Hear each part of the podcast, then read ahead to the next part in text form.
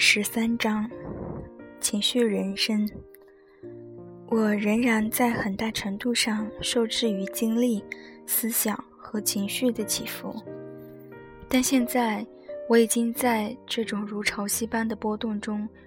游刃有余。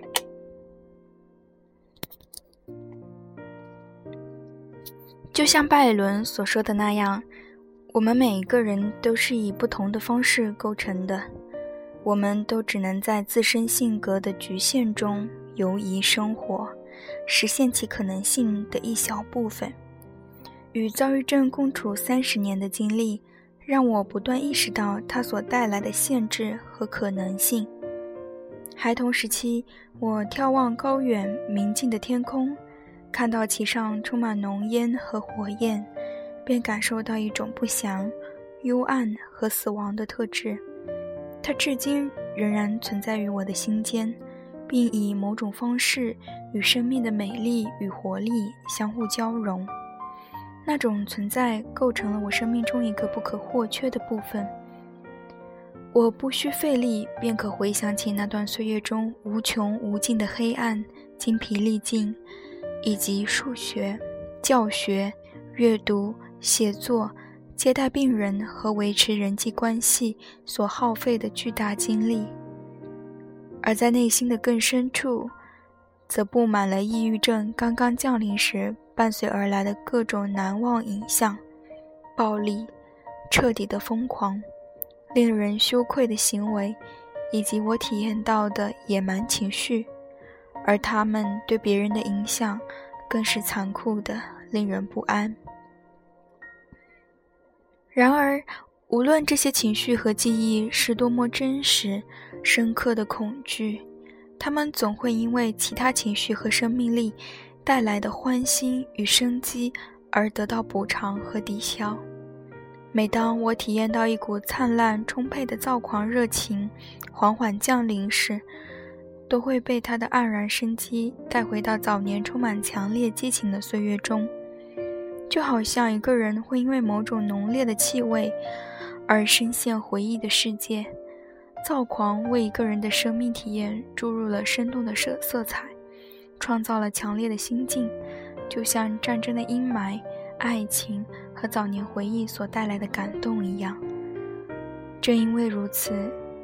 我用躁动不安但具有强烈激情的过去，换取舒适安逸的现在，整个交换过程可谓苦乐参半。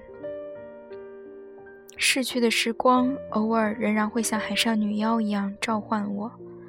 尽管已经日渐稀少，我心中充满诱惑的欲望仍然存在，想要找回早年那种躁狂与热力。回过头来，我感到，不论是那个性格强烈的年轻女孩，还是那个多变、饱受困扰的少妇，都拥有高远的梦想和无穷无尽烂漫的渴望。一个人要怎样才能抓住那种强烈激情，或是再再次体验通宵达旦跳舞的那种辉煌感受？如何在土星的光环中滑翔起舞，重新经历那种怪异的躁狂热情？一个人该如何找回充满激情的漫长夏日，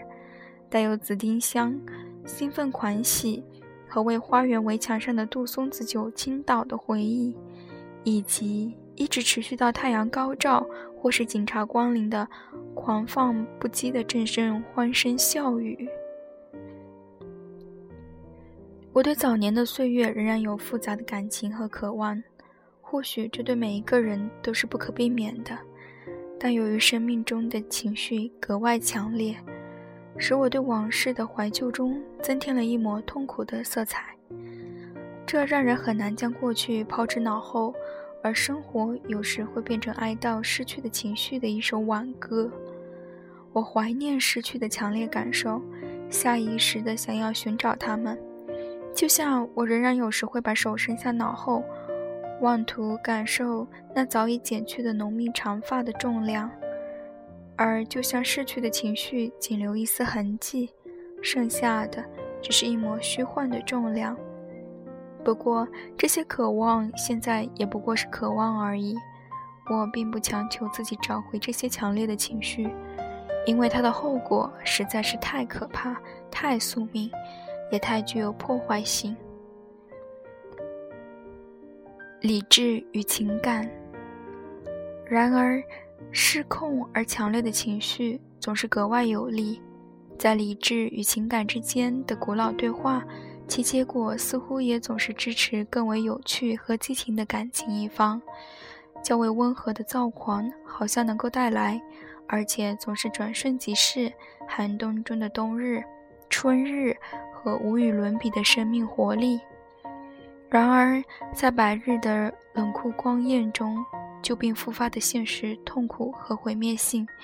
又会将我从令人依恋。强烈而又温柔的片刻回忆中拉回来。